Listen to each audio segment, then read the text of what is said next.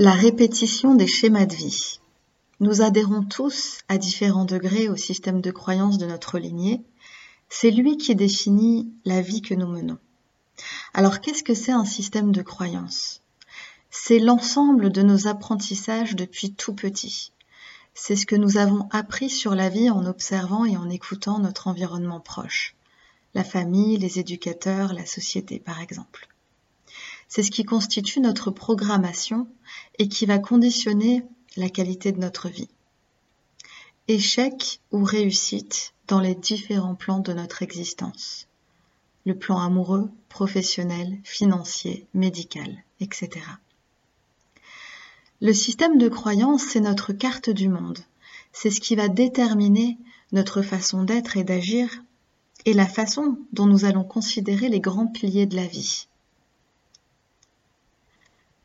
Quand on prend conscience de cela, ça permet de faire un pas en arrière et de remettre en question un certain nombre de choses. Demande-toi, et si tout ce que tu observes se passer dans ta vie n'était pas le fruit du hasard ou de la fatalité, mais plutôt le fruit de ton système de croyance Et si ta façon d'envisager la vie, de voir les gens, les événements, était une interprétation personnelle et non une réalité? Et si tout ce que tu crois depuis toujours n'avait en fait rien de palpable et donnait la teinte sombre ou lumineuse à ce que tu expérimentes. Personnellement, la première fois que je me suis interrogée là-dessus, j'ai vraiment pris peur. J'étais effrayée par la possibilité que tout ce que je croyais depuis toujours ne soit pas vérité absolue sur laquelle je pouvais continuer à m'appuyer j'ai compris que toutes ces croyances étaient en fait apprises, héritées de mon entourage, nées de mon environnement. C'était comme si tout d'un coup je m'étais retrouvée sur un champ de mine, et ça explosait dans tous les sens.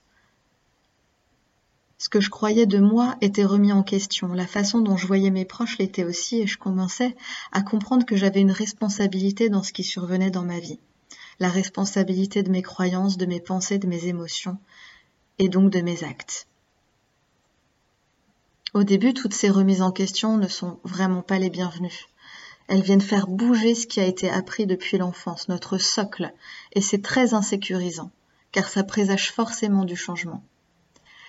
Alors on l'accueille difficilement, on se recroqueville sur soi en rejetant l'idée d'une quelconque responsabilité. Et parfois on rejette ça avec beaucoup de violence. Comment ça, qu'est-ce que ça veut dire? On se sent victime, on n'a pas du tout envie de se remettre en question. En réalité, il ne s'agit pas de culpabiliser de quoi que ce soit, mais de réaliser qu'en nous vit tout ce petit monde du passé, et que ce petit monde du passé nous agite, nous parle et nous dicte nos conduites inconsciemment. Ce petit monde du passé, toutes ces voix qui parlent à travers nous, nous fait prendre certaines directions plutôt que d'autres, et derrière ce qu'on pense être des choix conscients se trouve en fait une croyance héritée de nos expériences passées. Et c'est ce système de croyance qui tire les ficelles. Quelques exemples de croyances installées depuis l'enfance.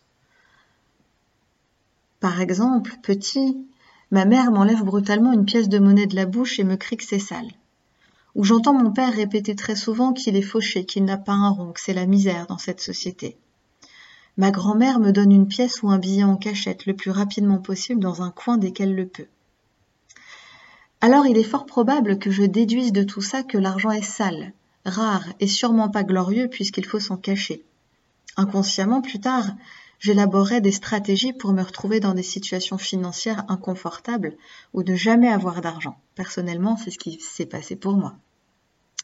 Un autre exemple, j'entends ma mère répéter très souvent qu'une bonne nouvelle, dès qu'une bonne nouvelle arrive, que c'est trop beau pour être vrai, que ça va sûrement pas durer.